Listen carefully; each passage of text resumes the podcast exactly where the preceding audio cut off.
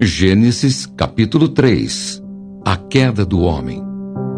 Mas a serpente, mais sagaz que todos os animais selváticos que o Senhor Deus tinha feito, disse à mulher: É assim que Deus disse: Não comereis de toda a árvore do jardim? Respondeu-lhe a mulher: Do fruto das árvores do jardim podemos comer, mas do fruto da árvore que está no meio do jardim, disse Deus: dele não comereis, nem tocareis nele, para que não morrais. Então a serpente disse à mulher: É certo que não morrereis, porque Deus sabe que no dia em que dele comerdes, se vos abrirão os olhos, e como Deus, sereis conhecedores do bem e do mal. Vendo a mulher que a árvore era boa para se comer, agradável aos olhos e árvore desejável para dar entendimento, tomou-lhe do fruto e comeu, e deu também ao marido, e ele comeu. Abriram-se então os olhos de ambos, e percebendo que estavam nus, coseram folhas de figueira e fizeram cintas para si. Quando ouviram a voz do Senhor Deus, que andava no jardim pela viração do dia, esconderam-se da presença do Senhor Deus, o homem e sua mulher, por entre as árvores do jardim. E chamou o Senhor Deus ao homem e lhe perguntou: Onde estás? Ele respondeu: Ouvi a tua voz no jardim, e porque estava nu, tive medo e me escondi. Perguntou-lhe Deus: Quem te fez saber que estavas nu? Comeste da árvore de que te ordenei que não comesses? Então disse o homem: A mulher que me deste por esposa, ela me deu da árvore e eu comi. Disse o Senhor Deus à mulher: Que é isso que fizeste?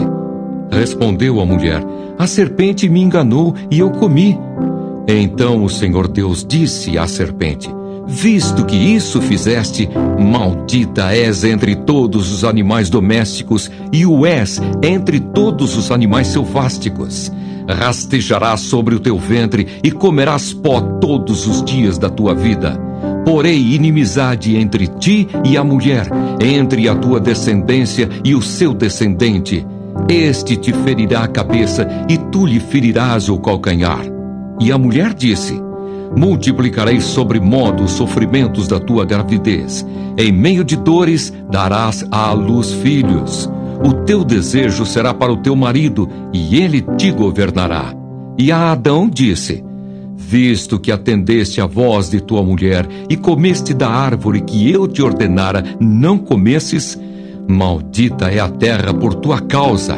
Em fadigas obterás dela o sustento durante os dias de tua vida. Ela produzirá também cardos e abrolhos, e tu comerás a erva do campo. No suor do rosto comerás o teu pão, até que tornes à terra, pois dela foste formado, porque tu és pó e ao pó tornarás. E deu o homem o nome de Eva à sua mulher, por ser a mãe de todos os seres humanos. Fez o Senhor Deus vestimenta de peles para Adão e sua mulher, e os vestiu. Então disse o Senhor Deus: Eis que o homem se tornou como um de nós, conhecedor do bem e do mal. Assim que não estenda a mão e tome também da árvore da vida e coma e viva eternamente. O Senhor Deus, por isso, o lançou fora do jardim do Éden, a fim de lavrar a terra de que fora tomado.